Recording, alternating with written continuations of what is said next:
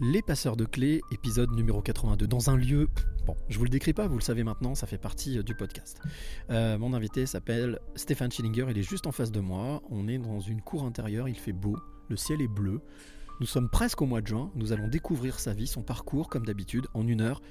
Un super moment partagé, j'en suis sûr. Bienvenue dans les passeurs de clés génériques. Quelles seraient les trois clés que tu aimerais transmettre? Alors, je, je- je- je vais me confier. Je me confie rarement, euh, mais je me confie ce soir. C'est d'écouter son cœur, c'est de se poser, de respirer. Il n'y a rien de mieux que la respiration. C'est oser les choses. Oser, c'est gagner. De ne pas pardonner, ça ne ramène personne et ça fait gagner les bourreaux. Sois pas un mouton et fais ce que toi tu veux être et, euh, et crois en toi et va de l'avant. Et je veux dire l'amour, parce que sans l'amour, les hommes ne sont pas grand-chose. Il faut être sûr de soi et se, répéter sans cesse que je suis euh, le maillon fort et je dois impérativement laisser la trace de mon passage sur cette terre.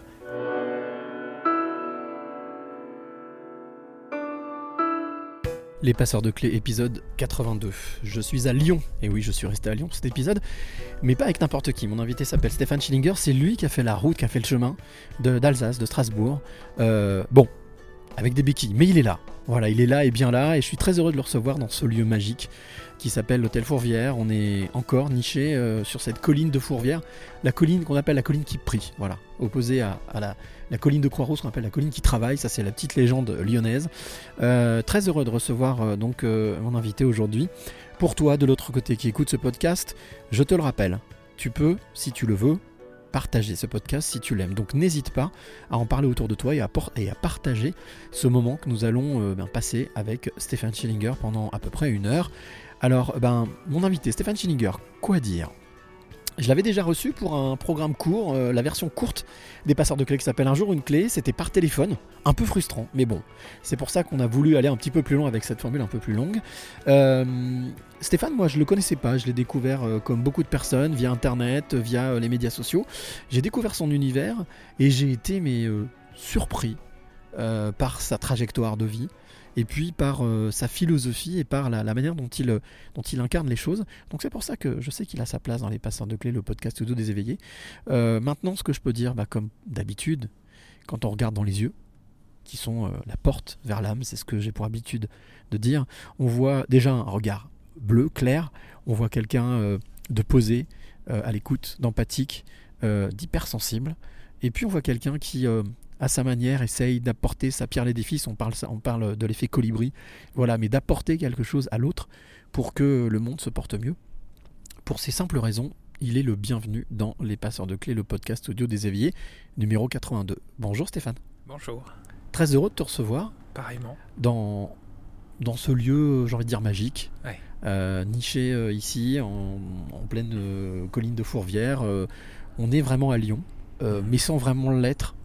Ça invite au voyage un peu tout ça. hein. C'est ça, l'endroit est magnifique. alors c'est comme je te le disais, un ancien couvent qui pendant la guerre avait fait un petit interlude et est devenu donc un hôpital. Souvent les couvents devenaient des hôpitaux. Oui. Et ensuite est redevenu un couvent. Et puis aujourd'hui c'est un hôtel. Alors certains diront de luxe. Moi j'appelle un hôtel spacieux, un hôtel où on se sent bien, où il y a des bonnes ondes, ou des bonnes énergies. Euh, déjà merci d'être là, d'avoir fait le voyage, Mhm. euh, de passer un petit, un petit peu de temps pour justement euh, partager euh, ta trajectoire, ton parcours, tes ressentis, tes émotions avec ceux qui nous écoutent. La première chose que je te demanderais, et ça je le fais à chaque fois, justement en parlant du lieu, si tu devais décrire à ta manière le lieu où nous nous trouvons pour que celles et ceux qui écoutent ce podcast s'immergent avec nous pendant cette heure que nous allons passer ensemble. De manière évidente, c'est un lieu chargé d'histoire. Euh, un ancien couvent, euh, dès qu'on rentre, c'est très très impressionnant. Les, les peintures et euh, l'atmosphère qui règne, c'est entre, entre luxe et recueillement, mais un luxe qui n'est pas ostentatoire, un luxe qui est, qui est presque lié au silence du lieu. Ouais. Et euh, ben, on s'y sent tout simplement bien et un peu hors du temps.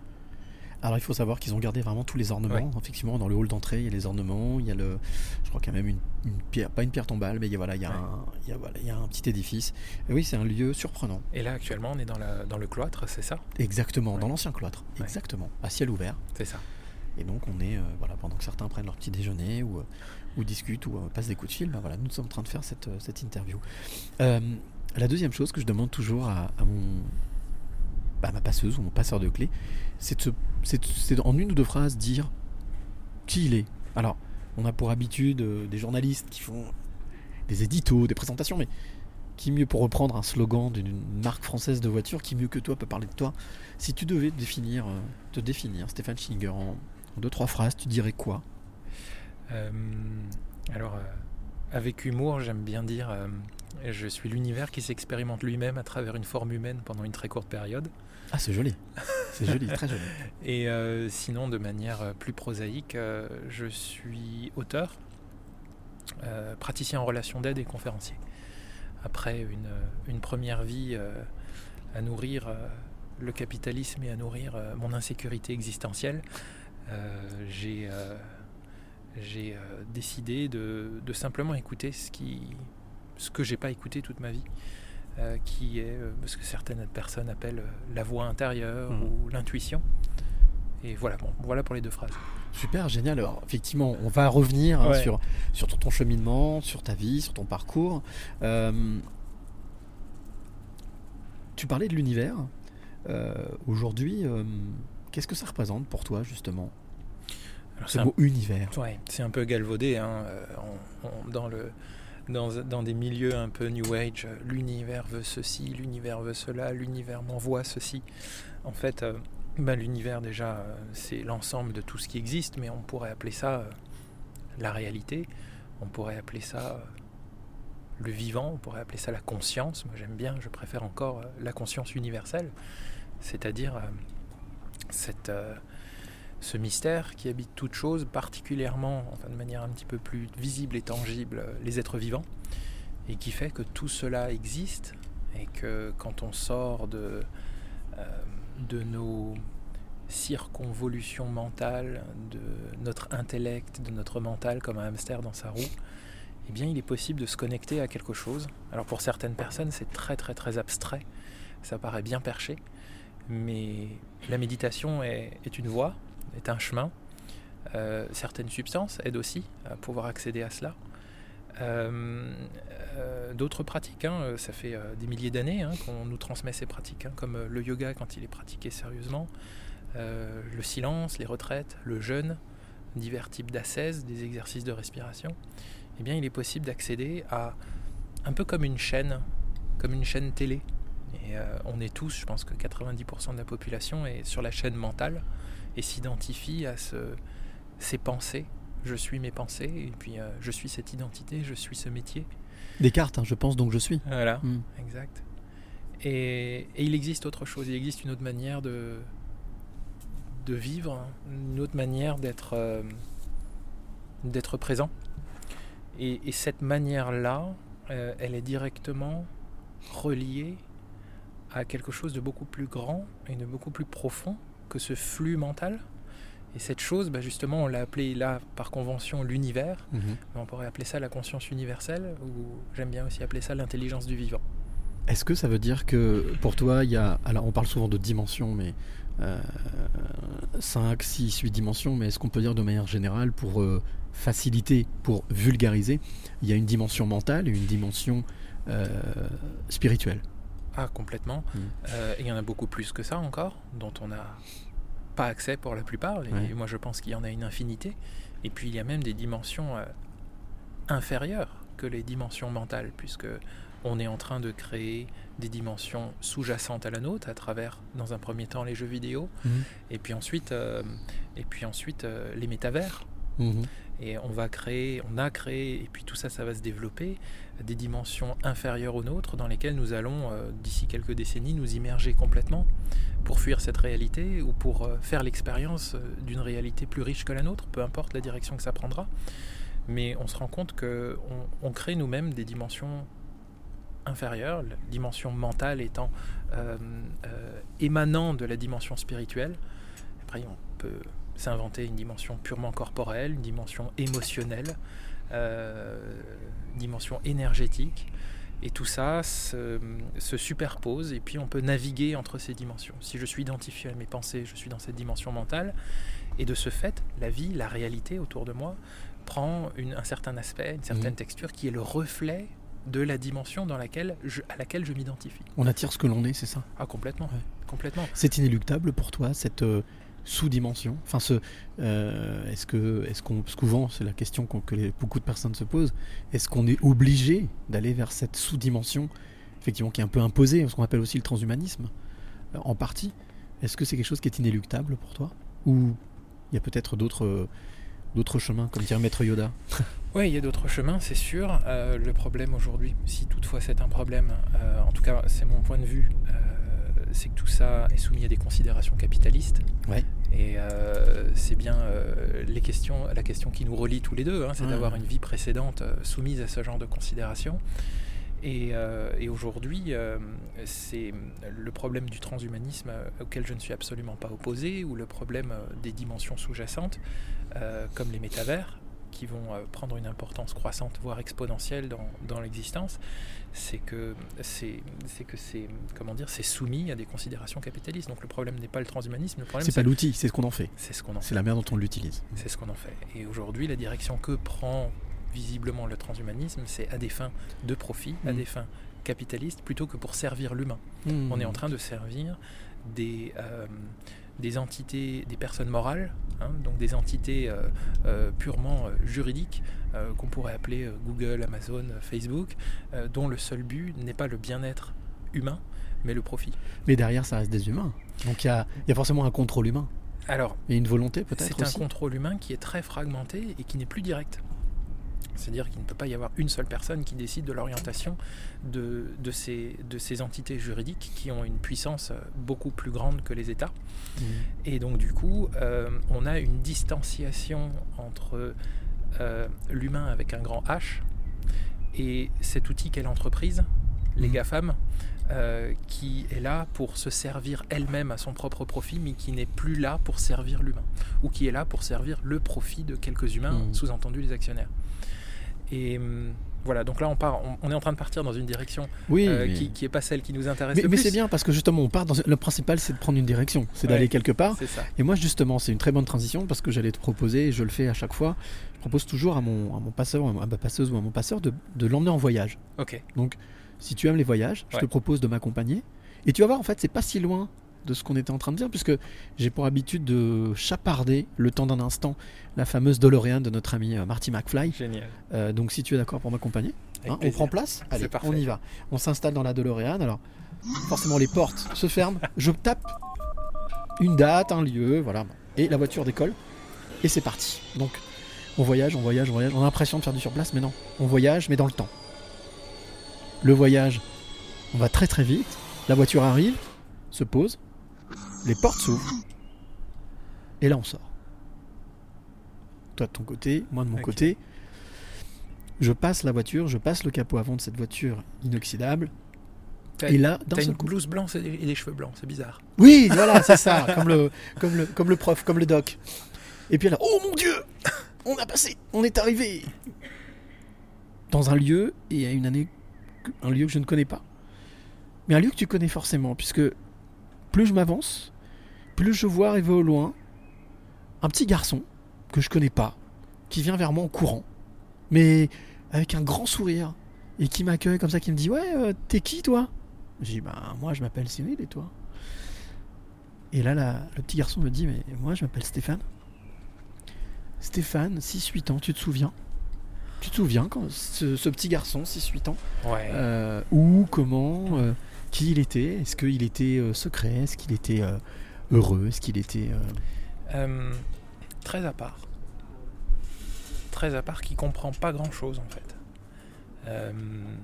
Quand tu dis qu'il comprend pas grand-chose de, ce- de ce qui est autour de lui? Ouais, il a du mal avec les, les interactions humaines. C'est très compliqué. Tout ce qui est de l'ordre euh, des interactions sociales, tout ce qui est de l'ordre euh, des normes, euh, des conventions. Euh, et donc qui est obligé de se créer une réalité intérieure que je comprends beaucoup plus tard comme étant de nature spirituelle. Ok.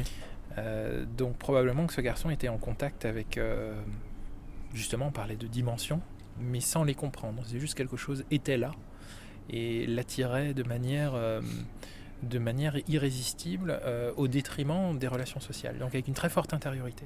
Et sans pouvoir en parler autour de toi C'est impossible puisqu'on n'a pas les mots. L'éducation, oui. Et puis je veux dire, euh, est-ce que c'est une, c'est quelque chose qui avec lequel tu avais pu parler avec euh, tes, tes- tes- tes parents, ta Pas du famille, tout. tes amis? Pas Oui. du tout le sujet, le sujet de la spiritualité ou d'une manière plus restrictive de la, de la religion, puisqu'on ne connaissait que ça à l'époque. hein. Quasiment euh, l'en- l'endroit dans, dont j'ai grandi, la, la culture et l'environnement social dont j'ai grandi, il n'y a pas de spiritualité sans religion. La spiritualité, c'est la religion et c'est un sujet tabou. On ne parle pas de ce qu'on appelle euh, par défaut, par convention et de manière, euh, de manière comment dire, surfaite comme un mot valise. On ne parlait pas de Dieu, ça- on ne parle pas de ces choses-là. C'était l'Alsace déjà? Oui. Ouais, ouais, d'accord. Donc déjà un environnement particulièrement conservateur. Euh, Avec beaucoup de beaucoup d'empreintes, beaucoup de va-et-vient, beaucoup de beaucoup de douleurs. C'est ça, Ouais. beaucoup de non-dits, beaucoup Mm. de choses qu'on ne dit pas, avec une culture, l'Alsace, une culture particulière. Euh, franco-allemande, hein, avec euh, une ça. histoire très ballottée. C'est ça. Les auditeurs alsaciens, ils savent très très très bien de quoi je parle. Et, et du coup, on, on- on ne, on ne parle pas et- et de, de ces choses-là, de tout l'immatériel. On est en Alsace, on est dans des considérations conservatrices, euh, la Pragmatique. pragmatique, euh, l'argent, euh, la sécurité matérielle, Ouais. les conventions, les traditions, le on dit, ne, pas, ne pas parler trop fort, etc. Et donc du coup... Il y a l'ombre de l'ombre de peur qui tourne un peu autour de ça. quand Ah oui, oui, hein. l'autre. Ouais. L'autre. Peur de l'autre. L'altérité est un danger. Mm. Et donc on, on ne parle pas de tout ce qui est matériel, on ne parle pas de tout ce qui est euh, extérieur à, à- à la préservation de la sécurité matérielle. Il y a vraiment que ça qui compte. Les apparences aussi sont très importantes. Faut sauver les apparences. Et du coup, euh, ben, cette chose qui anime ce garçon de 6-8 ans, euh, qui vient de l'intérieur, lui raconte qu'il y a autre chose. Il y a autre chose que tout ça. La vie ne peut pas être que ça. C'est, euh, il y, a- il y a quelque chose de beaucoup plus grand, de beaucoup et surtout de beaucoup plus mystérieux. Émotionnellement, comment comment le comment tu le vis à ce moment-là? Tout est réprimé. D'accord. Tout est réprimé, donc ça se traduit à cet âge-là par des comportements sociaux euh, inadaptés. euh, Qu'aujourd'hui on pourrait. euh, Sauvage, n- non, Non. en- retiré. retiré. En, en anglais, il y a le mot awkward. Ce côté un peu incongru parce qu'on ne sait pas comment faire et parce que. parce Limite a- autiste en fait, presque. Alors Aujourd'hui, on c'est ce, dirait. que, c'est ce que j'allais dire. Aujourd'hui, on, on- on parlerait, on parlerait de TSA aujourd'hui, de Ouais. troubles de spectre autistique, ou on parlerait même de, de TDA, Mhm. euh, troubles déficit de l'attention.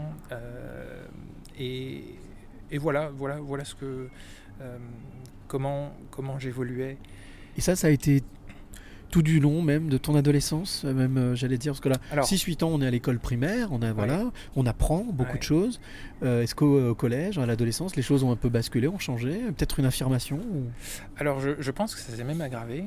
Donc, euh, bah oui, parce que l'adolescence. C'est confirmé, quoi, c'est- Ouais, ouais, ouais. C'est le, c'est le creuset de, de, de l'affirmation de soi. Et donc, du coup, euh, qu'est-ce qu'on fait? Soit on se suradapte et puis on gomme euh, ses côtés, appelons-les euh, sans aucune prétention autistiques, euh, neuroatypiques ou divergents, euh, ou soit on, on- on monte le volume et on se dit, bah voilà, je suis comme ça. Et donc, bah, la stratégie que cet ado avait trouvée, c'est de monter le volume. Quoi. Donc, plus on est en marge, plus on s'affirme. Et, euh, et donc, euh, et donc on monte le volume et, la, la- la- la stratégie euh, toute naturelle de survie que j'avais trouvée, c'était à travers la pratique d'un sport. Ok. Euh, alors le, mot sport peut faire rire parce qu'il s'agissait du billard. Et donc ma manière de, de survivre socialement, c'était de, de- de m'illustrer dans, ce que, dans ce- ce- ce- cette activité qui est quelque chose de très individuel. On n'est pas dans un sport collectif. hein. On, a, on a une queue, trois boules, euh, Très un- calculé. une table euh, très calculée, Mhm. euh, très euh, Stratégique. Beaucoup de calculs. concentré, un, un côté isolé. On est dans des salles, on est autour d'un carré. Oui, c'est euh, voilà, ça. Et, et du coup, euh, et du coup, j'en ai fait ben, un moment jusqu'à l'âge de 18 ans. J'ai commencé à, à partir de l'âge de 18 ans, j'ai commencé à en vivre. Ah oui, Euh, d'accord. voilà. Devenu professionnel du billard. Quasiment, ouais, quasiment. On pourrait dire ça puisque euh, même si les revenus n'étaient pas euh, euh, mirobolants, je ne vivais que, que de ça. Et de 18, à, de 18 à 21 ans, je ne faisais que ça avec un. Mais ça veut dire que tu as quand même suivi ta scolarité Ou Alors j'avais une allé jusqu'au bac ou... scolarité spéciale dédiée aux sportifs de haut niveau. Ok, d'accord, oui, donc oui, oui, euh, professionnel. À l'époque, il y avait, je crois que ça existe toujours, le, le DUT Tech de cours, Oui, oui, euh, aménagé pour les sportifs de haut niveau. Donc il y avait deux ou trois promos en France où quand tu avais des résultats de dimension internationale, tu faisais ton DUT sur trois ans au lieu de deux. Et du coup, euh, je pouvais continuer à m'adonner à ma, pratique du billard et con- continuer à, à- à faire mes championnats internationaux et, euh, et, et, et me, me démarquer en tant qu'adolescent à travers, à travers cette pratique et exister à travers cette, ma vision de l'époque qui était l'excellence ou la réussite. Est-ce que euh, ça t'a donné l'occasion de rencontrer peut-être d'autres personnes qui étaient dans la même démarche que toi? Est-ce que, est que tu t'es rendu compte qu'il y avait euh, justement cette volonté de d'être reconnu, mais en même temps de se cacher, parce que parlait de pénombre, Mhm. euh, c'est un, un sport aussi qui est peu connu, hein, mis à part dans certains pays comme l'Angleterre, les États-Unis, l'Australie, où voilà, c'est vraiment des sports d'excellence. Mais euh, est-ce que tu as eu la sensation de, de- de retrouver des, des communs, des, personnes qui étaient comme toi Oui, bien sûr, parce que quand on, quand on gravite dans ces, dans ces sphères de, de, compétition euh, très intense qui nécessitent un investissement absolument démesuré quand on veut rester à un niveau euh, européen ou mondial, eh ben forcément on rencontre des gens qui ont les mêmes traits obsessionnels. On peut pas être, euh, on peut pas être, comment dire, exceller dans un domaine sans en, je crois, hein, sans en faire euh, quelque part euh, pratiquement une forme d'obsession ou de sacerdoce. Tu parles d'obsession, tu parles presque de TOC en fait, là, de troubles obsessionnels compulsifs Ah oui, oui, oui. oui, oui, le- le- par exemple, euh, je sais, je sais pas si on peut encadrer ça dans le, le trouble obsessionnel compulsif, mais en tout cas, il y a quelque chose de l'obsession, c'est-à-dire que l'entraînement au billard, quand on répète pendant 8 heures le même coup euh, de suite, Mm. euh, à s'en faire mal aux mains, euh, ça me fait penser à un film, euh, je sais pas si tu connais le film Whiplash. Et bah tu sais quoi, je l'avais dans la tête J'ai vu. et j'ai failli et j'ai fa- commencé à le re-regarder il y a deux jours. Voilà, exactement avec le saignement des mains, je pensais à Whiplash. effectivement. C'est un film que j'ai vu peut-être 40 fois. Et je Magnifique. trouve que c'est le chef-d'œuvre ultime pour Mm, moi, mm, mm. parce que ça résonne tellement avec, euh, avec ce que j'étais. Une course vers l'inatteignable et en même temps une presque une dépendance. Il y a, Ouais. il y a presque un syndrome de, de Stockholm hein, là-dedans. euh, Complètement. et très bien, très bon jeu et du, du, du, du- du mentor et de l'élève. Ouais. Ouais, et cette manière de filmer, enfin, je- ce, film m'habite à, à plein de niveaux. Et donc, euh, voilà, pour, euh, si tu veux, une image de, de ma pratique du billard, Ah euh, de, de- de l'âge de 10 ans jusqu'à 21, 22 ans, bah, c'est ça, quoi. T'as eu, comme dans Whiplash, euh, un mentor, quelqu'un que tu as adulé, adoré, que tu J'ai eu, des suivi. j'ai eu des mauvaises expériences euh, de type whiplash Ouais. avec quelqu'un de aujourd'hui qu'on pourrait euh, bah voilà d'instable psychologiquement mais qui avait une emprise euh, psychologique d'où le fait Mhm. que, que ce film part tellement. Alors ça m'a beaucoup appris ça m'a beaucoup heurté ça m'a beaucoup traumatisé.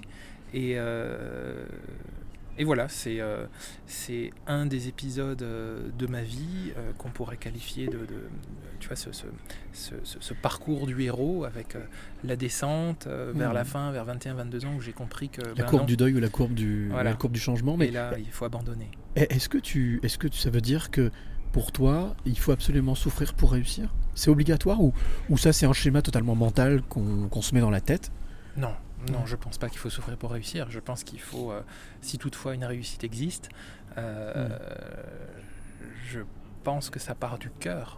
Et euh, quand on fait, et je pense que tu es bien, bien placé pour le savoir, et c'est ce qui m'habite aussi maintenant depuis euh, 4-5 ans, si on commence à écouter, à changer de chaîne, à changer de dimension, et qu'on passe de la dimension, de changer de fréquence, passe de la dimension de la fréquence mentale, intellectuelle, égotique, vers ce qu'on pourrait appeler une fréquence du cœur, Ouais. Euh, bah, il y, a- il y a tout qui change et, et- et je veux dire euh, si toutefois une réussite existe euh, bah, c'est le tapis rouge qui se déroule quoi euh, euh, Cela y a- dit, il peut y avoir une réussite, même si elle n'est pas exposée. C'est une réussite ça. personnelle, oui, bien sûr. D'avoir atteint son objectif. on pourrait appeler ça une congruence Oui, tout à fait. Est-ce que le, le- cette, parce qu'il y a eu donc cette expérience de billard en tant que professionnel, mais ce DUT t'a permis aussi justement peut-être après de d'enchaîner et d'avoir une autre carrière. Je crois que tu as fait une carrière dans, dans, la, dans, la, dans la finance. Après, tu as Ouais. tu t'es rapproché de ce secteur? Ouais, à partir du moment où j'ai décidé d'arrêter le billard, euh, euh, et bien tout simplement la, la petite anecdote hein, qui est euh, maintenant relativement connu, euh, c'est que moi je, voulais, moi je voulais faire facteur en fait. Ah ouais Je voulais juste qu'on me foute la paix et je voulais faire un métier euh, très simple où je me lève à 5h et puis je termine mon travail à 14-15h et puis l'après-midi je pourrais encore continuer à, à jouer au billard ouais. ou jouer aux jeux vidéo, peu importe. Mais en tout cas, euh, voilà mon idée du métier et puis euh, à 22-23 ans, je me pointe à la poste, je veux faire facteur et puis l'entretien d'embauche, pour une raison que, que j'ignore, c'était un entretien d'embauche de banquier. Et euh, moi je me suis Ah pointé euh, en jean t-shirt et puis... euh, on dit, mais là, il y a un problème. Euh, Bah oui, mais vous savez, nous, on a regardé votre CV, on a vu que vous aviez un diplôme de commerce. Et puis nous, c'était la création de, de la banque dans la poste, D'accord. donc la banque postale. Et puis nous, on cherche des banquiers, donc vous allez faire banquier. Moi, j'ai pas envie de faire banquier. Si, si, vous allez faire banquier. Ah ouais Et donc ça a commencé comme ça. Comme quoi l'apparence n'a rien, parce qu'on dit toujours euh, Mhm. il faut aller euh, habillé, euh, costard, cravate. Non, là en fait t'es arrivé jean, jean basket, euh, t-shirt, et c'est eux qui, en regardant tes capacités, ton métier, ton parcours, Ouais. nous on vous veut, on vous veut là. Voilà, mais encore une fois, euh, ils cherchaient de la performance, ils cherchaient de la rentabilité, ils se sont dit, bon ben, le mec est capable euh, de faire des résultats à un sport, il va faire des résultats pour nous. Mmh. Donc on, on est dans ce monde-là hein, euh, déjà. Dans la et performance. puis euh, voilà. Et puis donc moi je me suis laissé embarquer là-dedans avec euh, euh, évidemment les mêmes stratagèmes et obsessions de la réussite que j'avais développées pour le billard. Eh oui. Eh ben, je l'ai adapté à ce qu'on appelle une carrière. Et donc, euh, de, ce premier emploi, euh, s'en est suivi une, succession ou une ascension logique dans ce qu'on pourrait appeler les, échelons de la finance. Et, euh, donc, je suis devenu gestionnaire de fortune jusqu'à diriger une banque de, banque de gestion de fortune. Et c'est l'époque où j'ai décidé de, m'écouter. Est-ce que ça veut dire que pendant ce temps, tu disais tout à l'heure que tu avais deux options, soit baisser le son, soit monter le son? Est-ce que ça veut dire que pendant cette période justement où tu travaillais pour euh, cette gestion de fortune, tu avais quand même continué à monter le son Ou tu avais baissé le son complètement J'étais en mode mute. Ah ouais. C'est-à-dire, euh, on parle bien du son de la voix intérieure. Oui, hein. tout à fait, oui. Celle qui dit. Celle euh, du cœur. Ouais, celle du cœur ou celle de, de ce qu'on pourrait appeler l'âme. Tout à fait, si oui. toutefois on, on arrive à, à définir ce que c'est. Euh, celle qui dit euh, euh, plaque tout, va en nature, Mm, euh, mm. médite, euh, rencontre les gens, euh, fait l'amour, dessine, écrit des livres, Vie, quoi. vit, vit. Et, et là, en fait, ce qui s'est passé pendant cette période, c'est que, et je m'en suis rendu compte bien plus tard, ce qui m'animait, c'était l'insécurité matérielle intérieure, qui, on, on- on l'a vu tout à l'heure, hein, dans le, le milieu social euh, euh, qui était celui dans lequel j'étais, euh, on baigne euh, collectivement dans une insécurité matérielle, et donc euh, la réussite ne passe que par l'argent et que par le CV. Et donc on, on- on se, on se jette dans, dans- dans cette carrière, et l'idée c'est de grimper le plus haut, et de, de- de regarder le salaire, et d'accumuler de l'argent, et d'accumuler du patrimoine, pour se donner cette illusion de réussite, parce que qu'est-ce que la réussite si, c'est si ce n'est pas avoir beaucoup d'argent, bien sûr. Tu Et- parles là dans cette dimension dans mentale. cette- bien, bien sûr, sûr. bien sûr. Et donc, euh, et donc là, euh, ben, comme je le disais, euh, le, garçon que j'étais a, mis en place les mêmes stratagèmes de réussite qui conditionnent une soi-disant réussite en faveur d'une carrière et de l'accumulation de, résultats, de lignes sur des CV et, de, et de prestige, avec de, l'accumulation purement matérielle, tout en, tout en prenant cette direction et et en- en- en étant relativement témoin que il y a quelque chose qui déconne à l'intérieur. Est-ce que. euh, Il y, a- il y a forcément eu un déclic, il y a eu quelque chose, il y a eu une bascule qui Ouais. fait que on passe, comme tu le disais si justement c'était la clé que tu avais donnée dans le petit euh, programme court, les fameux 50 cm. Le plus long parcours qu'un être humain a à faire, c'est 50 cm du mental au cœur. Qu'est-ce qui a créé cet ascenseur émotionnel qui t'a fait descendre, non pas aux enfers, mais vers la lumière en fait? Bah, je pense euh, euh, qu'il y a eu une lente descente aux enfers, euh, c'est-à-dire euh, le, le toujours plus, le toujours plus dans l'accumulation, le toujours plus dans l'investissement professionnel, le toujours plus dans le paraître, fait qu'on on- on- on s'éloigne de soi finalement. Mhm. On est toujours plus loin du, du soi avec un grand S, de l'âme, du cœur, de ce qui rayonne, de ce qui, de ce qui palpite. Euh, Jusqu'à un moment où on, où on se dit non, non, mais c'est pas possible, il faut que j'arrête tout ça, mais en même temps, si j'arrête, je me confronte à cette insécurité matérielle qui est insupportable. Quoi. La peur de finir sous les ponts, la peur de, devan- de- de devoir vendre une de ces trois voitures. on, par- on parle de peur encore. hein, ouais. Ouais, ouais, bien sûr, et donc euh, dirigé par la peur. Et hum, ce qui m'a ce qui m'a permis de faire le grand saut, c'est la rencontre avec euh, les, plantes les plantes sacrées. D'accord. et le chamanisme, particulièrement le chamanisme amazonien. Et on ne parle pas euh, du chamanisme tel qu'on en parle beaucoup aujourd'hui sur Mhm. les réseaux, qui consiste à, à- à faire du tambour et à se mettre quelques plumes euh, dans les cheveux et, et quelques chants et sauter autour d'un feu. On parle, de, on parle de ce qui se pratique depuis des milliers d'années et qui n'a plus cours dans notre société, c'est-à-dire euh, d'ingérer la nature, d'ingérer des plantes qui nous font accéder à un monde plus grand, qui nous font accéder l'espace de quelques heures à une dimension euh, spirituelle et peut-être on pourrait même aller jusqu'à l'appeler divine, même si j'aime pas trop ce mot, mais une dimension euh, immensément plus grande, immensément plus profonde qui fait découvrir qu'il y a autre chose derrière la matière, qu'il y a autre chose derrière ce monde mental et qui est infini et qui est surtout, surtout, surtout plus réel que la réalité et d'une intelligence infinie. Ce qu'a vécu d'ailleurs une journaliste, il y a un film qui est sorti, j'ai perdu le nom, mais qui avait été incarné par Cécile de France, qui était partie Ouais. pour faire un portage Ouais. chez les dans la dans la dans la toundra, je crois, et voilà, ça. qui s'était retrouvée euh, elle-même au son du tambour complètement en transe. Et donc euh, non, non, tu vas venir tu vas venir te former parce que tu es chaman. Euh, là il y a une connexion d'âme à âme en fait. On, on est dans une connexion spirituelle On change de canal, change de canal on ouais. change de canal, on change de fréquence et c'est terriblement perturbant quand on passe sa vie sur la même fréquence en croyant qu'il n'y a que celle-ci qui existe. Donc on pourrait appeler ça la matière, Oui. le mental, la matrice la matrice, ouais. Hein.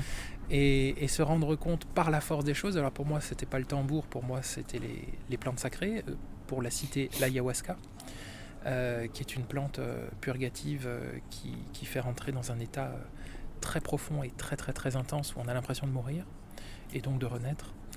Et euh, c'est il y a un avant et un après. et c'est ce qui s'est passé pour toi? Et c'est ce qui s'est passé pour moi, c'est-à-dire euh, donc ça veut dire en Amazonie? Il y a eu un voyage? Aussi. Tu, tu as rencontré euh, tu es allé dans des, des tribus amazoniennes où tu as rencontré des ce qu'on appelle des peuples natifs les peuples premiers? Exactement. Euh, Alors moi j'ai- décidé de le vivre aussi de cette façon, mais il y a euh, des institutions euh, très sérieuses qui proposent ces expériences en Europe. Alors en France c'est illégal, il faut savoir qu'en Espagne c'est légal. Il y a des zones grises dans des pays limitrophes comme la Suisse et la Belgique où on peut pratiquer ça de manière qui n'est ni légale ni illégale. oui, Mais en tout vide. cas, en France, pour concernant toutes ces, ce qu'on appelle ces médecines, hein, il faut savoir qu'en Amazonie, on appelle ça des médecines, ce ne sont pas des drogues, ce ne sont même pas des psychédéliques, c'est de la pure médecine, de l'esprit. Euh, euh, Contrairement à la médecine allopathique, ce qu'on appelle la médecine allopathique des médicaments, là on Ouais. est sur une médecine, on va dire, euh, naturelle. naturelle, Mm. naturelle et beaucoup plus intense, beaucoup plus impliquante, qui peut, dans certaines conditions, s'avérer dangereuse, tout comme, tout comme n'importe quel surdosage de médicaments. Bien sûr. Euh, et donc, euh, où est-ce que j'en étais? Cette expérience se déclique en fait avec la rencontre, Donc, je l'expérience avec cette plante. Il y a un avant et un après. Un avant, et donc, après. euh, cette expérience-là que j'ai vécue non seulement en Suisse euh, et, et aussi en Amazonie de manière beaucoup plus intense, puisqu'elle s'assortit euh, d'un jeûne euh, très très strict pendant deux semaines, eh bien, on connecte avec, avec quelque chose qu'on ne peut plus ignorer. On pourrait appeler ça la dimension mystérieuse, la dimension Mystique. mystique, Mhm. exactement. Euh, la dimension spirituelle, la dimension, le monde des esprits, ayahuasca. L'invisible. Ouais. Mm. Ayahuasca, étymologiquement, dans la langue euh, dont, dont c'est issu, c'est la liane des morts. hein. donc on, on communique avec, euh, avec soi-disant cette dimension. Alors nous, on l'interprète. euh, alors on dit qu'on communique avec les morts, mais c'est c'est bien plus large que ça. On communique avec euh, la conscience universelle. Est-ce que, est-ce que ce qu'on dit, euh, ce qui est invisible pour le cerveau est visible pour le cœur Et on est vraiment dans cette dimension-là, c'est-à-dire que on arrive dans un. Alors, je, je faisais allusion à Matrix tout à l'heure, la petite pilule rouge, la petite pilule bleue, c'est prendre du recul et de la hauteur, Ah oui. oser prendre une distance pour pouvoir observer. Certains disent, certains vivent l'expérience de sortir de son corps, de vivre cette expérience immatérielle pour, euh, pour prendre conscience de la dimension de la Exactement, exactement. Matrix est un très bon exemple. Pour moi, euh, je le dis en plaisantant à moitié, euh, Matrix est un documentaire, matérielle. plus qu'un plus qu'une œuvre de C'est ce que. Keanu Reeves disait d'ailleurs. dit, hein, Exactement. toujours. Exactement. Euh, je pense que c'est pas pour rien qu'il le dit. Hein. C'est pas, euh, c'est pas de la plaisanterie. Il a des Euh, origines d'ailleurs, je crois, Native. amazoniennes ouais, ouais. ou australiennes, je sais plus, mais oui, Il, a, il a quelque chose des peuples premiers. Tout à fait. Et, et ce qui est intéressant dans la- la- l'allégorie euh, de Matrix, c'est que le monde qu'il découvre après la pilule rouge, qui pour moi a été l'ayahuasca, mais pour d'autres personnes peut être par exemple le LSD ou, euh, ou les champignons ou, ou- ou- ou la DMT, euh, ce monde qu'il découvre derrière en osant franchir ce pas, déjà ça lui semble, le, franchi- le- le- le- le franchissement de ce seuil lui semble comme une mort. Mhm. Et de l'autre côté, ce qui existe de l'autre côté est plus réel. Et on se rend compte que le monde originel, ce que toi tu appelles la matrice, euh, est beaucoup moins réel finalement. Beaucoup plus Disneyland, on va dire, beaucoup plus enrobé, beaucoup plus, Ouais, beaucoup moins brut. c'est ça. Et voilà, voilà le, je trouve que l'allégorie est, est- est très juste, très pertinente. Et, euh, et donc, je me répète, mais il y a un avant et un après. Et puis l'après consiste à retourner au travail et puis se dire, bon, bah les gars, euh, c'est sans moi. Et euh, Sauter le pas. Sau- sauter Oser le pas, sauter dans le vide. parce que c'est c'est euh, déjà l'expérience en elle-même de, de, ces, de ces états modifiés de confiance de conscience c'est sauter le pas Mm. mais le fait de quitter sa carrière et de dire bon ben voilà, dans mon CV il va y avoir un trou d'un an ou de deux ans qui dans une carrière dans la finance c'est un petit peu signer son arrêt de mort euh, sauter ce pas là et donc là ce que j'ai découvert c'est que alors ça, ça fait un peu euh, ça fait un peu, euh, un peu édulcoré, mais euh, c'est quand on saute dans le vide que les ailes peuvent pousser. Ouais, Et ouais. que si on reste sur le bord de la falaise, il n'y a jamais rien qui pousse, puisqu'on est assis sur le bord de la falaise, et puis on contemple le large, et puis c'est cool, on voit les oiseaux, et puis ils volent pour nous. Mais c'est quand j'ai sauté de cette falaise en, en- entre guillemets, en tirant un trait sur ma carrière, moi je pensais prendre une année sabbatique, mais cette année sabbatique, elle s'est jamais terminée. Et euh, et euh, il y a des ailes qui ont poussé, c'est-à-dire que bêtement, sans le vouloir, sans le chercher, je me suis juste mis à écrire. Avec le cœur. Et à écrire de manière anonyme. Donc j'ai. euh, D'accord. Des textes. Voilà, je, un matin, je me suis levé euh, sans penser à rien. J'ai écrit une page Facebook et puis euh, j'ai écrit un texte, quelques lignes. Et puis au bout d'un mois, toujours derrière un pseudonyme, le pseudonyme Curieux Hasard, Mhm. Euh, la page s'appelle Par un curieux hasard, une page Facebook, et le nombre d'abonnés s'est en- emballé et ça a échappé à mon contrôle. Et puis au bout d'un an, euh, les abonnés me disent euh, ben, Est-ce que tu peux en faire un livre, un recueil de textes? Et puis ça a commencé comme ça. Alors, ce que je te propose, Stéphane, c'est qu'on fasse une petite pause que Ouais. j'appelle la parenthèse musicale. Ça fait déjà plus d'une demi-heure qu'on discute ensemble, mais comme j'ai pour- j'ai pour habitude de dire, quand ça se passe bien, le temps n'existe pas. Euh, on va écouter un titre, euh, un artiste qui s'appelle Willy Tessidou, si je n'écorche pas son nom. Tessidou, voilà, Will Tessidou, et son groupe s'appelle les Shirkers. Et alors, comme je le dis à chaque fois, vraiment, je fais pas exprès, puisque moi, je ne connais pas, je ne connais pas le parcours de mes passeuses et de mes passeurs. Donc, je ne fais pas un choix artistique en fonction de ce qu'il va me raconter. Le titre s'appelle Out of My Mind. On écoute ça, c'est un morceau plutôt rock, sympa, que j'avais déjà diffusé dans un podcast. Il s'appelle Will Tessidou, son groupe s'appelle les Shirkers, et on se retrouve juste après pour parler de maintenant, tout de suite, en tout cas euh, l'après, et puis ce que tu fais aujourd'hui. Ça te va? Merci. Allez, c'est parti. Will Tessidou et les Shirkers, Out of My Mind.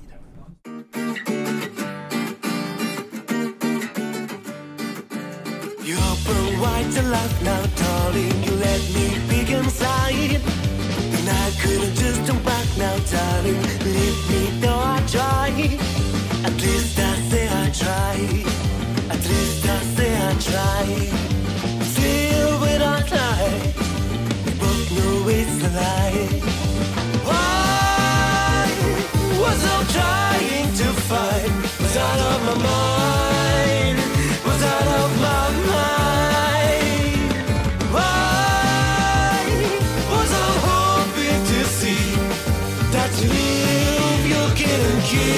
My was a problem for me, but more for you. But the problem with the problem was how you loved it too. I know you loved it too. You could say you loved it too. This problem only grew. How this problem grew? Why was I trying to fight the start of my mind.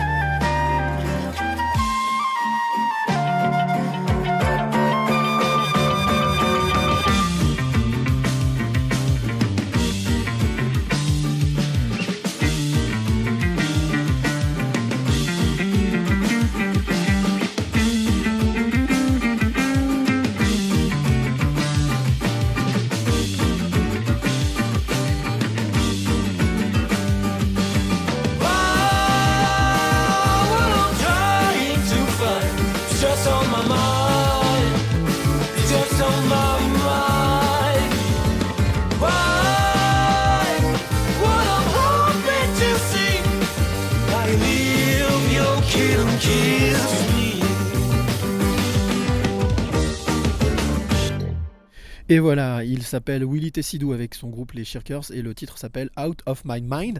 C'est un petit peu ce que Stéphane Schillinger, euh, passeur de clés d'aujourd'hui, m'a raconté justement comment il est sorti de cet esprit pour aller justement vers le cœur.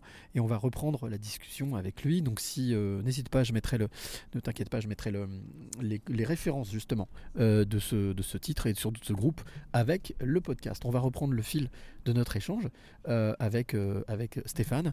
On en était resté justement à cette transformation, cette mutation, cette euh, métamorphose, on va dire, hein, cette éclosion, cette éclosion, oui exactement, je pensais au papillon, voilà, à la chenille qui devient papillon.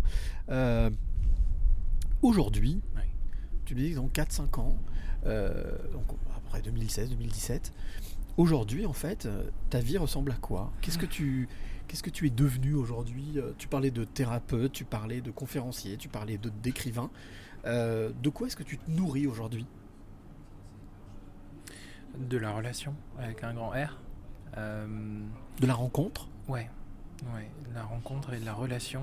Et euh, je me nourris de, de silence, de présence et de tout, simplement de ce qui se passe à l'intérieur de moi et de mon élan à le transmettre sur papier et de le partager. Avant, avant que cette émission commence, tu parlais de, de la transmission. Mmh. Et, et c'était une réflexion que je m'étais fait il y, a, il y a quelques années. Je me dis, mais j'ai tout en fait. J'ai tout, tout ce dont on peut rêver, je l'ai. Et pourtant, euh, il y a quelque chose qui manque. Et, euh, et qu'est-ce qu'on peut faire quand on a tout? Euh, C'est tout simplement transmettre. Et, et c'est ce que. euh, c'est- l'élan, un des élans qui m'habite, c'est tout simplement transmettre à travers, à travers des livres mes expériences et, et ma, ma perception du monde et, euh, et ce qui se passe à l'intérieur. Et puis, euh, bah, ce qui s'est passé, euh, un, peu, un peu malgré moi, c'est que ça a résonné avec un, un, nom- un certain nombre de gens et qui fait qu'aujourd'hui, rien que le fait de transmettre, j'arrive à, à en vivre. Donc je transmets à travers des livres et j'accompagne aussi des gens qui sont dans un questionnement euh, existentiel. Alors quand tu dis justement accompagner, parce que ça c'est un large sujet, Ouais. un large débat, on parle de coaching, on parle de Mm. thérapie, on parle de... Euh, comment est-ce que toi tu perçois les choses aujourd'hui? Est-ce que tu, tu es dans, dans cette euh, notion d'accompagnement, simplement d'écouter et de mettre à disposition des clés? Ou est-ce que c'est justement comme, comme certains le font, c'est-à-dire de, de promettre monts et merveilles, et de dire, euh, bah, attendez, grâce à moi, vous allez voir, vous allez justement transcender et passer de l'autre côté? Eh non, je, que toi, tu je ne vais régler aucun problème et je ne règle aucun problème. Mm. Euh, par contre, euh, j'aime beaucoup marcher à côté des gens, au sens euh, propre comme euh, figuré. Et, et l'accompagnement, alors on pourrait appeler ça euh, de l'accompagnement spirituel, Mhm. de l'accompagnement euh, émotionnel.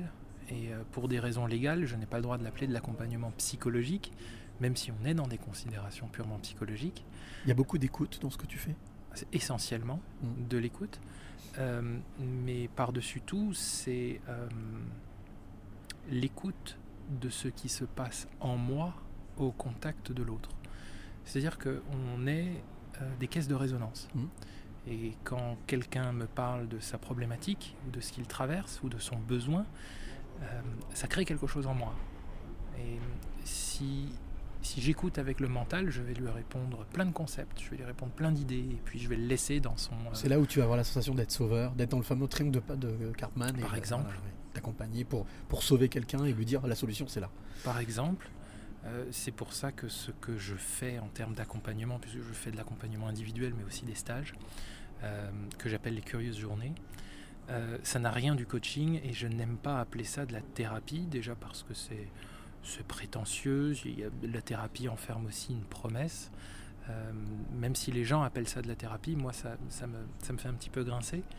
Euh, J'accompagne les gens dans leur processus, dans leur questionnement spirituel, dans leur questionnement existentiel dans la libération émotionnelle, dans ce qu'ils traversent. Et donc je, j'essaye d'écouter ce qui se passe à l'intérieur de moi à leur, à leur contact. On pourrait appeler ça de la résonance, de l'entrée en résonance, on pourrait appeler ça de la relation, on pourrait appeler ça de la compassion. Euh, et je le repartage et je le pose au milieu de la table. et on regarde ce que ça fait. Et la plupart du temps, euh, bah, ça sonne juste, c'est-à-dire bah, ce qui se passe en moi fait résonner encore une fois quelque chose chez- l'autre. Et puis, et là, on peut commencer à jouer. Là, on peut commencer à, à- à aller se rencontrer. Et, et c'est ce dont nous avons tous besoin finalement. C'est, je crois, c'est d'être en relation, c'est d'avoir du lien, En connexion en connexion. Mm. Voilà. La cloche qui sonne à ce moment-là. Euh, est-ce, que, euh, est-ce que ça veut dire que l'écoute est forcément libératrice? Hmm. Pour, pour l'un comme pour l'autre, hein, je parle de celui qui écoute Ouais, et oui. celui qui parle. Bah, c'est-à-dire, je sais pas si je vais bien répondre à ta question, mais en tout cas, le fait d'avoir quelqu'un en face de soi qui n'a non seulement pas seulement une capacité d'écoute, mais une capacité de réception, de non-jugement, d'observation, une capacité à être témoin de ce que tu déposes, vient créer chez lui et de pouvoir le resservir avec des mots bienveillants, avec une absence totale de jugement. Et je crois que là, euh, il y a quelque chose qui se passe en fait. Quand, quand tu as quelqu'un en face de toi qui est capable de faire ça et de se déshabiller en même temps que toi, de s'ouvrir en même temps que toi, euh, il y a euh, la création d'un échange et d'une communication qui va très loin au-delà de, des interactions dites thérapeutiques ou professionnelles que la société nous propose. J'ai pour habitude de, de venir avec des, avec des cadeaux, enfin avec un cadeau ou plusieurs cadeaux pour mon- mon- ma passeuse ou mon passeur de clé. J'appelle ça la question de l'invité surprise. Euh, je suis venu avec une question pour toi. Ok. Le, j'ai pour euh, coutume de, d'avoir ce, ce procédé, de demander, de demander d'abord à, à mon invité s'il est d'accord pour écouter la question. Et deuxièmement, d'y répondre s'il veut ou s'il peut y répondre. Est-ce que donc du coup tu veux bien écouter cette question Avec plaisir. qui était posée par Stéphanie euh, et d'y répondre si tu peux y répondre. On écoute ça Ouais. Allez, c'est parti. Moi, j'ai découvert euh, Stéphane euh, pendant le confinement avec les textes. Et puis, euh, du coup, j'ai fait ma curieuse et j'ai regardé sa page. Et notamment, euh, je crois que c'est un TEDx ou une vidéo, enfin, je sais pas bien, où il raconte un peu son parcours. Et euh, la question qui me viendrait, c'est euh, quelle place occupe l'argent dans la vie d'un thérapeute? Parce que j'ai l'impression que quand on a un parcours euh, plutôt favorable, en tout cas confortable, eh bien, c'est plus facile. Voilà, ça c'est ma question. Alors, la question de Stéphanie, elle revient sur l'histoire de l'argent, euh, mais euh, je pourrais peut-être euh, dire, est-ce que tu as la sensation que, et là je vais rebondir sur ce que dit Charles Gave après, est-ce que c'est plus facile d'être à l'écoute des autres, ou en tout cas d'accompagner les autres, quand effectivement tu le disais, donc quand on en vit et quand on en vit bien Est-ce que l'argent est un curseur, un outil important dans le fait d'accompagner les autres, ou est-ce que c'est quelque chose justement, euh, on va dire, dont on peut qu'on peut mettre de côté? Dans la société dans laquelle on vit, c'est important et ça n'est qu'un outil. Et euh, c'est important parce que cet outil qui doit rester un outil nous aide à assouvir nos besoins. Et euh, de mon expérience, on peut être très malheureux avec 20 000 euros par mois et on peut être très heureux au SMIC. Et, euh, et du coup, euh, Mais en fait, la, la question, c'est dans la pratique, quand, oui, quand on est thérapeute ou quand on, est, quand on accompagne, est-ce que, est que toi, c'est quelque chose qui est important, qui a été important dans le développement de ton activité, ou en tout cas dans la pratique de ton activité, vu que toi, effectivement, en plus, c'est un peu particulier, parce que tu as été euh, confronté justement à cette notion d'argent. Ouais. Est-ce que c'est quelque chose qui a fait partie de ta mutation, de ton déclic, c'est-à-dire euh, quelque Bah. chose qui faisait part, qui n'était pas un outil, mais qui était, euh, comme on l'a dit il y a pas très longtemps, hein, Guillaume Huliès, la famille Huliès avait dit, euh, soit c'est, il faut être, on en est maître ou esclave, et mieux vaut, et mieux vaut en être maître. c'est comme l'ego. C'est comme l'ego, mais est-ce que c'est quelque chose qui est indispensable ou dont on peut se passer au final? Je crois, sans aucune certitude, que vivre sans argent, c'est pas possible.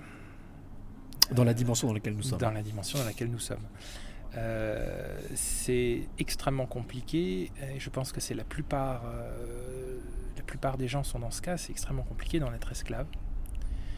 Euh, et en être maître, c'est pas facile non plus. Je pense que c'est une énergie avec laquelle il faut danser. D'accord. Et aujourd'hui, euh, pour répondre à ta question, Mhm. c'est est-ce que l'argent a été problématique lors du démarrage de mon activité de thérapeute? Ça a été problématique au moment où on l'a vu plus tôt, quand je quitte ma carrière et quand je dis à mon employeur il va falloir faire 100 mois, c'est terminé. euh, là, ce qui se passe, c'est que j'admets à ce moment-là que mes revenus vont être divisés par 10. Au moins. Et qu'il va falloir euh, faire différemment, vivre différemment, consommer différemment, habiter différemment, rouler différemment, choix. s'habiller, Mm. s'habiller différemment. Et en gagnant 10 fois moins, je suis au moins deux fois plus heureux. Donc c'est indispensable, mais ça ne fait absolument pas tout de loin. Et je pense que ce qui est plus important que l'argent, c'est la manière dont on le consomme, la manière dont on s'en sert. Mhm.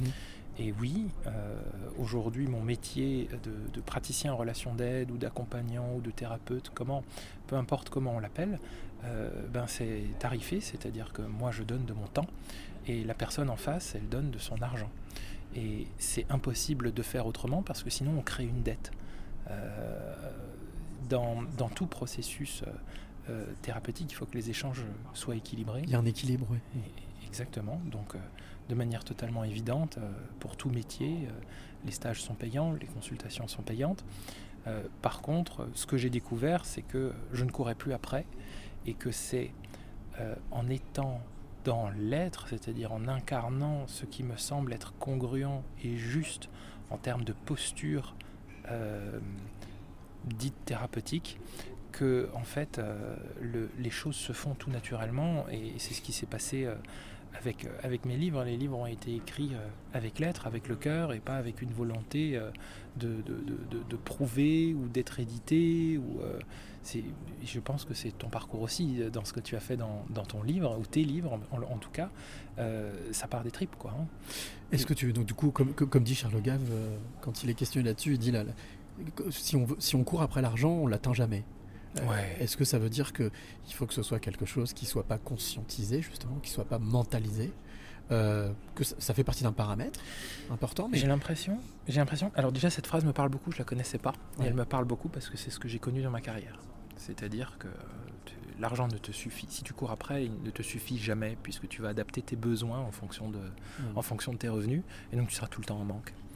Euh, et l'insécurité matérielle ou l'insécurité existentielle ne, se résout pas de cette manière. C'est juste un sparadrap qu'on met, quoi. Euh, et en fait, euh, je, ne peux parler que de mon expérience, euh, et donc c'est pas une vérité que, que, que- que j'énonce, c'est juste, bah voilà, qu'est-ce qui m'est arrivé?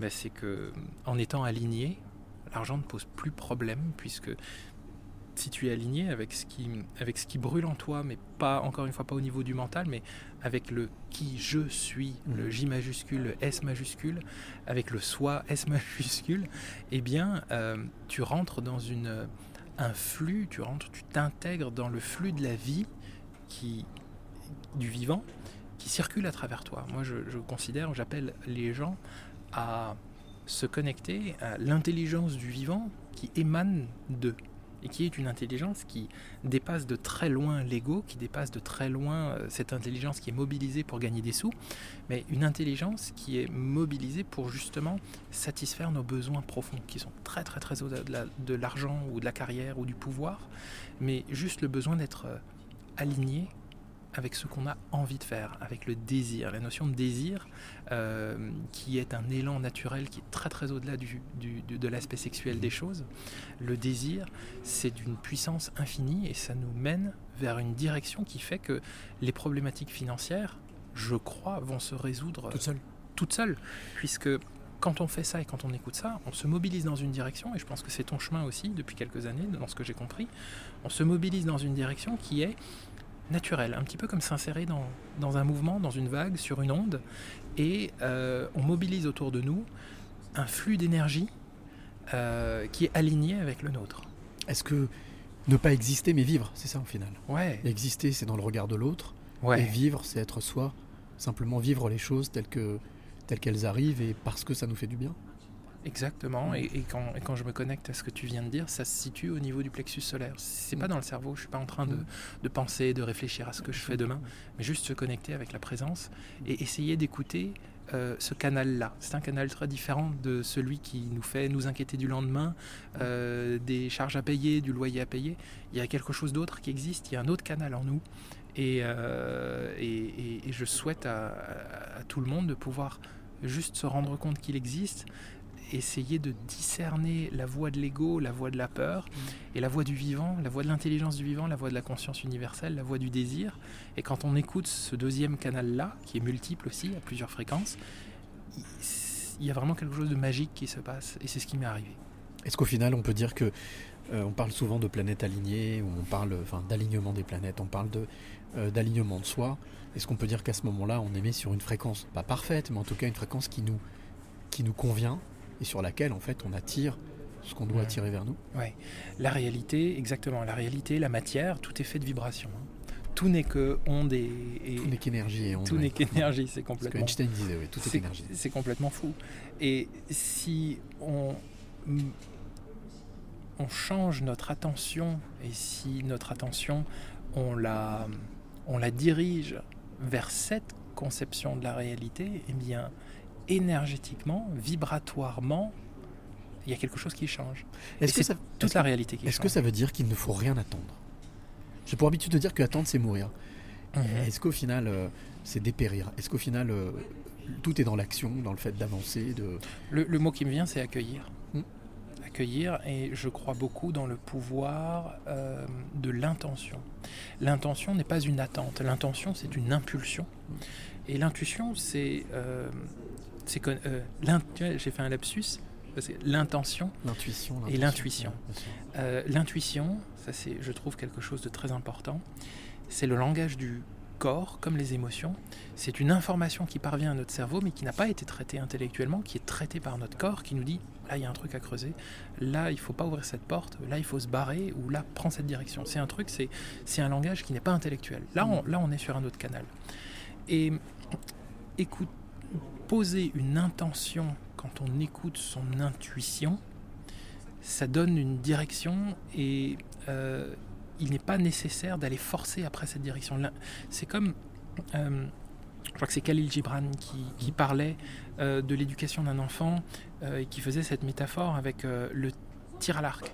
C'est qu'une fois qu'on a lâché la flèche, on a donné la force, on a donné la direction. Ça nous Une fois appartient plus, la Ça direction. nous appartient plus. Eh bien, dans ma vie, j'ai mis une intention. J'essaie de me connecter à mes intuitions et le reste ne, m'appartient plus et je me laisse une fois que l'impulsion de l'intention est donnée et que l'intuition est écoutée, euh, il y a quelque chose qui se déroule, qui me dépasse Et que tu acceptes, l'acceptation aussi. que j'accueille et que j'accepte. Alors, j'ai euh, pour habitude euh, dans ce podcast d'aller pour aller un, petit, un tout petit peu plus loin, de jouer à ce jeu qui s'appelle Tu es plutôt. Tu es plutôt ça ou ça. Ouais. La seule chose que je te demande, euh, la seule consigne que je, que je demande, c'est que je, que je dis, que je donne, c'est de pas réfléchir justement. Ok. Voilà. De essayer de répondre le plus instinctivement et le plus rapidement possible, de manière à ce que ben, rien ne passe par la tête, mais tout passe par le cœur. Alors, commence très, très facile. hein. Tu es plutôt café ou thé? Le café. Tu es plutôt sucré ou salé? Salé. Plutôt matin ou soir? Soir. Plutôt bonjour ou au revoir? Bonjour. Plutôt famille ou ami Ami. Plutôt s'il te plaît ou merci Merci. Plutôt mental ou cœur Cœur. Ouais. Plutôt mélancolie ou bonheur Bonheur. Plutôt ciné ou canapé Ah, euh, allez, canapé. Plutôt restaurant ou pique-nique Pique-nique. Plutôt amour ou amitié Oui, C'est la même chose. Ouais, ouais. je sais, celle-ci, elle est un peu piégeuse, mais bon. Plutôt ombre ou lumière Les deux en même temps. C'est pas l'un, c'est pas l'un ou l'autre. Ça fait écho à une, discussion très profonde que j'ai eue hier. Euh, l'un ne va pas sans l'autre. Et dernière question, tu es plutôt cadenas ou clé? Clé. Ok, bah, écoute, ça tombe bien. c'est pour ça qu'on est là. Euh, c'est pour ça que tu as fait tout ce, tout ce chemin et que je suis très heureux de, de t'accueillir ici dans, ce, dans ce- cet ancien cloître. Euh, Stéphane, comme je te l'ai déjà demandé dans la version courte, mais là il va falloir aller un petit peu plus loin. Quelles sont les, les trois clés que tu aimerais donner ou transmettre à celle ou celui qui t'écoute maintenant? S'il y avait trois clés comme ça que tu sélectionnes, quelles sont les trois clés que tu as envie de, de donner ou de transmettre? Euh, alors. J'espère pas prendre trop de temps parce que je l'ai pas préparé. Il n'y a pas de souci. La première chose qui me vient, c'est la méditation. Méditer. Méditer. Alors, qu'est-ce que c'est que méditer? Euh, Souvent, les gens me disent euh, J'arrive pas à méditer, je ne réussis pas à méditer. Et en fait, méditer, c'est pas quelque chose qu'on arrive, c'est pas quelque chose qu'on réussit, c'est quelque chose qu'on fait sans idée de résultat. sans destination à atteindre. C'est tout simplement euh, tourner le regard vers l'intérieur. Et puis après, il y a plein de petites phrases, il y a plein de petites directions, il y a plein de techniques ancestrales ou moins ancestrales. Moi, j'aime bien de juste être le témoin de ce qui se passe à l'intérieur. Euh, j'aime bien l'idée de sédimentation et d'observer le mental qui est agité. Au bout de 10 minutes, ben, c'est bizarre, il y a quelque chose qui se dépose. Il y a des nuages qui passent, il y en a de moins en moins. Et puis on, on se connecte à quelque chose qu'on pourrait appeler la présence. Euh, L'instant présent. Être ouais, là, ici et maintenant. Ouais, ouais, ouais. Et là, il y a quelque chose qui s'ouvre, il y a une autre dimension qui s'ouvre, et justement, on change de canal. Méditer, c'est faire ce lent chemin de changement de canal jusqu'à que le canal du cœur ou de l'âme, peu importe comment on l'appelle, devienne euh, majoritaire et devienne le canal principal, et que le canal du mental devienne l'accessoire, l'outil. C'est une introspection euh, en soi. Et donc ça peut se faire aussi de, de- de plusieurs manières. hein. Ça peut se faire. Il y en a qui vont le faire effectivement euh, en faisant des prières. Il y en a d'autres qui en écoutant de la musique, en se baladant. On peut En méditer, dessinant, en dessinant, faisant la hein. cuisine, Faire le vide. Ouais. Faire le vide. Vider un petit peu toutes ces ondes négatives, toutes Ouais. ces choses qui nous préoccupent mentalement. Mais en conscience, méditer n'est pas euh, vider les poubelles. Méditer, pour moi, en tout cas, c'est, euh, en tout cas pour ce qui me concerne, méditer n'est pas une. Je, je- je ne médite pas en faisant une activité annexe. Euh, je médite en fermant les yeux et en me posant et en, en regardant ce qui se passe à l'intérieur. Et si on le fait sans esprit de but, sans esprit de profit, c'est un peu la philosophie zen. À un moment, il y a quelque chose qui émerge, un espace de sécurité intérieure. Et puis, euh, si on le fait euh, alors ça n'en est- ce, n'est en aucun cas une incitation puisque c'est formellement interdit. Mhm. Mais si on le fait à l'aide d'outils de la nature, que sont les psychédéliques ou les plantes sacrées, eh bien euh, s'ouvrent des dimensions inespérées et c'est absolument toute la vie qui change et c'est ce qui, moi, a marqué euh, le changement de ma vie et qui m'a ouvert à une dimension spirituelle qui ne peut plus être ignorée. Alors bien entendu, comme tu disais, il n'y a pas de prosélytisme là-dedans. C'est simplement. Je partage mon expérience. C'est ton expérience. Ouais. Et effectivement, euh, avec toujours faire attention et ne pas faire n'importe quoi. On dirait euh, pour de l'alcool à consommer avec modération, mais en tous les cas, Absolument. toujours encadré et bien se renseigner et ne pas faire n'importe quoi. Absolument. Deuxième, donc première clé, méditer. La deuxième clé, Le, le truc qui me vient, c'est euh, le tantra. ok. Euh, c'est une clé qui m'a été donnée avec beaucoup d'insistance euh, au, cours, euh, au cours de ma vie, où plus en plus de gens qui me parlaient de ça. Qu'est-ce que c'est que ce truc? Alors quand on Mhm. entend le tantra, on entend tout de suite euh, sexualité, alors qu'en fait c'est bien au-delà de ça. Le tantra, c'est... euh, alors il y a- il y, a la dimension très ancienne du tantra, euh, qui est une, appelons ça une manière d'être au monde, une pratique spirituelle avec des exercices, avec des exercices de respiration, euh, des exercices de, médita- de méditation. Et aujourd'hui, dans ce qui se voit à travers l'Europe, à travers le monde, dans les ateliers de tantra qui se font, on est dans quelque chose qu'on pourrait appeler le néo-tantra, que notre société occidentale euh, euh, a, a adapté. Et en fait, c'est l'art d'entrer en relation. Donc, je dirais... La connexion? Ouais, Ouais. ouais, ouais. L'art d'entrer en connexion, l'art de créer un lien à l'autre à travers des pratiques euh, corporelles qu'on pourrait qualifier de, de sexuelles ou de non sexuelles à partir du moment où, ben, dès qu'on plonge son regard dans le regard de quelqu'un d'autre, euh, on est dans la sexualité, mais on n'est pas dans la génitalité. Mais pourtant, il se passe quelque chose. Alors, ce que j'ai l'habitude de dire, c'est que, et, euh, et ça me semble très important de Ce qu'on appelle aujourd'hui la séduction. je sais pas, je dirais Non. pas la séduction, non. Euh, je dirais l'entrée en relation, la mise en relation, le lien, et ce que toi tu La appelles connexion. la connexion. Mm. Quand on va acheter son pain, on fait un sourire à la boulangère ou au boulanger, et qu'on le veuille ou non, cet acte de sourire, c'est part d'un profond désir d'être en lien et d'être en harmonie avec son environnement. Sur la courbe du désir, sur la courbe de la sexualité, cet acte-là est un point sur la courbe de la sexualité, qui n'a rien à voir avec la géni- génitalité et la sexualité. C'est un point d'entrée en fait. un point, d'entrée, on est tout en bas de la courbe. Et puis après, si on monte un peu sur la courbe, et puis on va établir une discussion avec quelqu'un, puis après on va ouvrir son cœur, et puis après on va se prendre dans les bras. Puis tout au sommet de la courbe, on arrive à ce que nous, occidentaux, on appelle la sexualité, Mm. mais qui est en fait au sens beaucoup plus large et beaucoup plus profond et beaucoup plus spirituel, le désir de créer un lien. Eh bien, le tantra, c'est ça. Une union, C'est l'union de deux âmes ou l'union de deux envies, de deux union, dimanches absolument. et hum, ce que tu appelles souvent la connexion. Mhm. Et le tantra, c'est rentrer en contact avec cette manière d'entrer en relation de manière beaucoup plus profonde.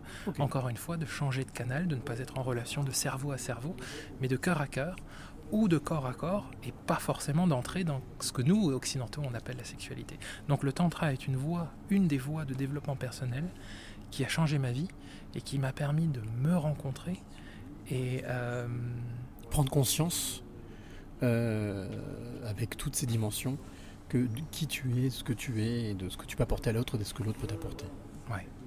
Ok. Donc, méditation, première clé, tantra, deuxième clé, troisième clé. allez, la curiosité. Mhm. Euh, ça fait un peu bateau, mais en même temps, euh, ça a tellement dirigé toute ma vie. Euh, la, la curiosité, je dis souvent, c'est une énergie étrange et qui ne vient pas forcément de nous, mais qui vient peut-être de quelque chose d'extérieur qui appelle à être découvert. Mhm. Euh, quand quelque chose nous rend très très curieux, on pourrait envisager que c'est pas nous qui sommes curieux, mais c'est une énergie ou une entité ou un grand attracteur, un mystère qui appelle à être découvert et qui vient activer quelque chose en nous au niveau euh, de la poitrine Mhm. et qui dit viens, viens me découvrir, il y a quelque chose pour toi ici.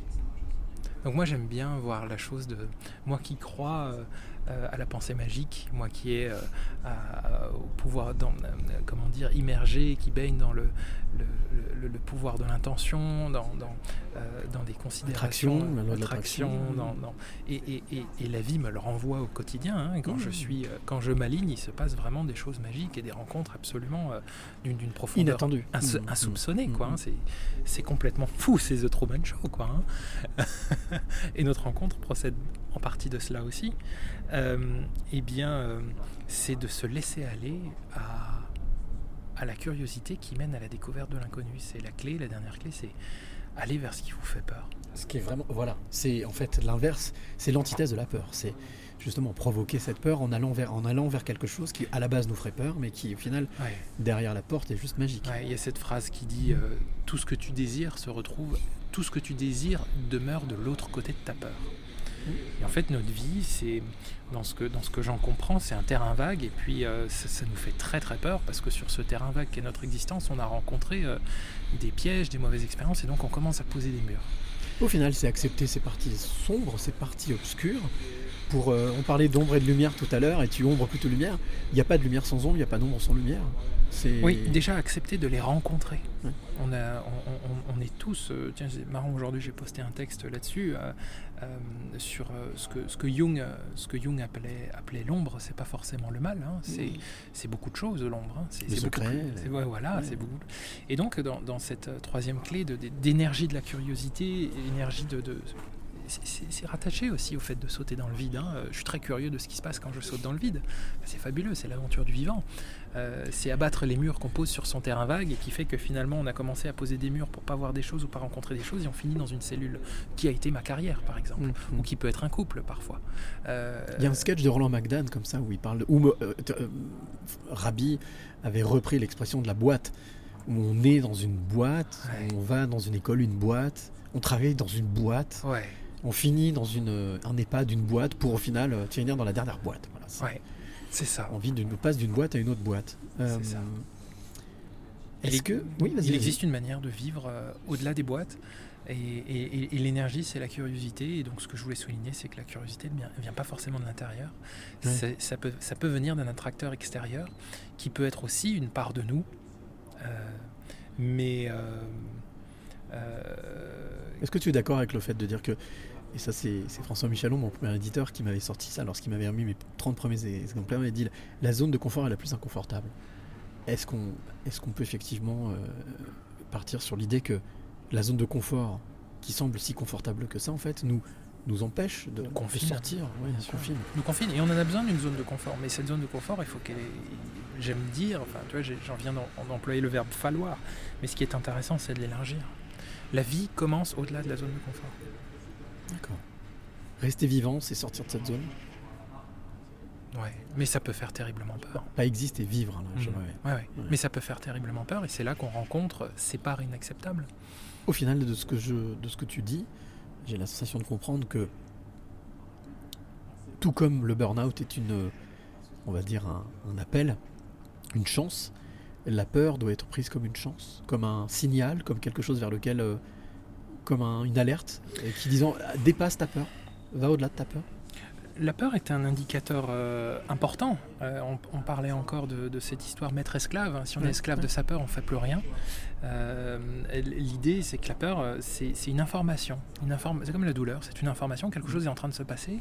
Ça pourrait être aussi une intuition. La peur, c'est ce qui nous permet de regarder à droite et à gauche quand on traverse la route. Donc elle est fondamentalement utile. Mais si la peur, elle est tellement importante qu'on ne traverse même plus la route, là, on commence à en devenir esclave. Voilà.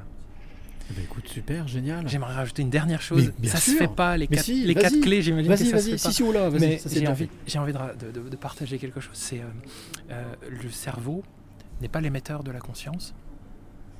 Les choses ne partent pas du cerveau. Le cerveau est le récepteur de quelque chose de plus grand. Le cerveau est plus une antenne qui réduit le signal du vivant et nous permet d'interagir avec notre réalité. Un poste de contrôle. C'est surtout quelque chose qui reçoit quelque chose de plus grand. La conscience ne réside pas dans le cerveau. La conscience est au-delà et le cerveau l'aperçoit. Et hum, je pense que de regarder la réalité sous ce paradigme-là qu'on appelle aujourd'hui le paradigme post-matérialiste, Oui. en opposition ou en complément à- au paradigme matérialiste qui croit que tout part du cerveau et la conscience est créée dans le cerveau, si on commence à comprendre euh, ce que la science euh, prouve depuis maintenant euh, plus d'une dizaine d'années, que la conscience n'est pas localisée dans le cerveau, que ce qu'on pourrait appeler notre âme, si on veut aller un peu Mhm. plus loin, n'est pas dans le cerveau, Mhm. mais beaucoup plus grande et bien au-delà, euh, quelque chose change fondamentalement dans notre corps, dans notre manière de vivre et dans les événements qui nous arrivent dans la vie. C'est d'ailleurs la triptyque que François Cheng, euh, académicien, euh, quand il dit la triptyque l'esprit, l'âme et le corps, Ouais. dans cette triptyque, c'est toujours l'âme qui le remporte. Et, euh, Ouais. Un magnifique livre que, que je te conseille, toi qui es de l'autre côté. c'est J'adore François Cheng. De l'âme de François Cheng. Ouais, c'est pour moi un maître Yoda. Oui. Vraiment, il est, euh, il est euh, magnifique.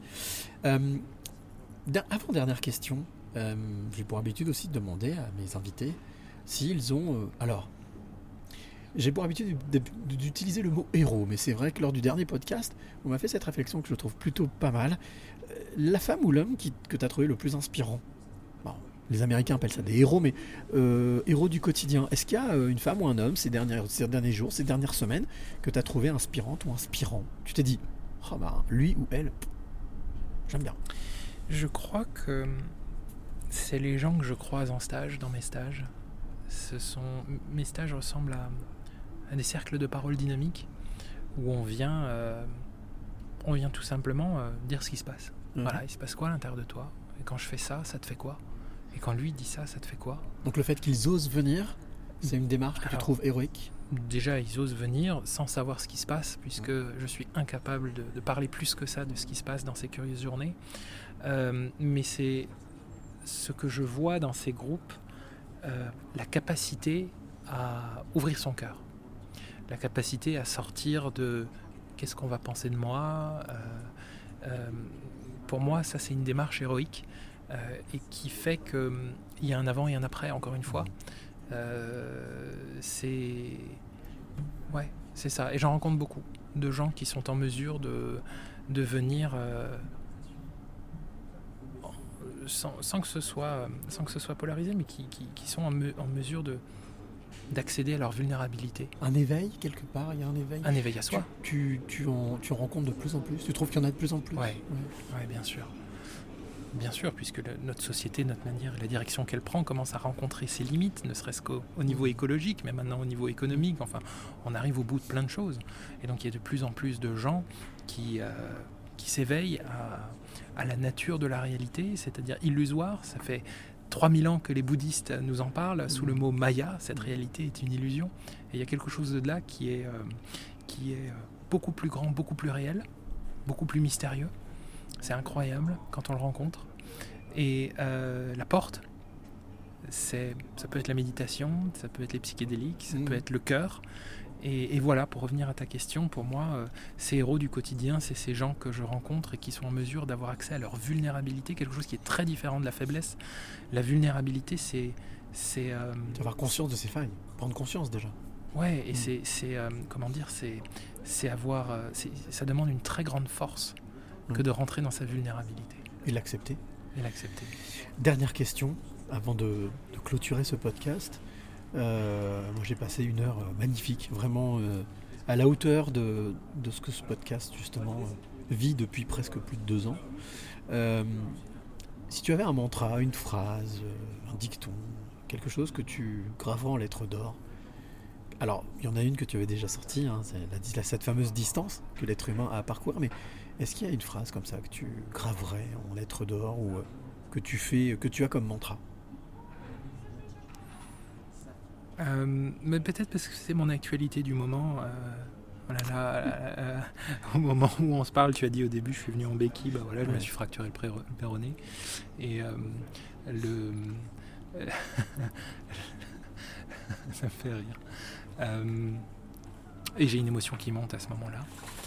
Euh, la phrase elle est en anglais, on va, on va la traduire, hein, mais c'est Trust the process. Fais confiance dans le processus du vivant. Mhm. Fais confiance dans ce que la vie est en train de te proposer. Là, c'est s'abandonner, accepter, lâcher prise et accueillir, comme tu disais tout à l'heure. Oui. Accueillir pleinement. Et accueillir pleinement, exactement. Et j'aime bien remplacer le lâcher prise par le laisser être. Oui, d'accord. Voilà. Donc euh, cette phrase-là, qui est, qui, est, qui est mon actualité en ce moment, euh, qui a été un rappel douloureux pour moi, trust the process.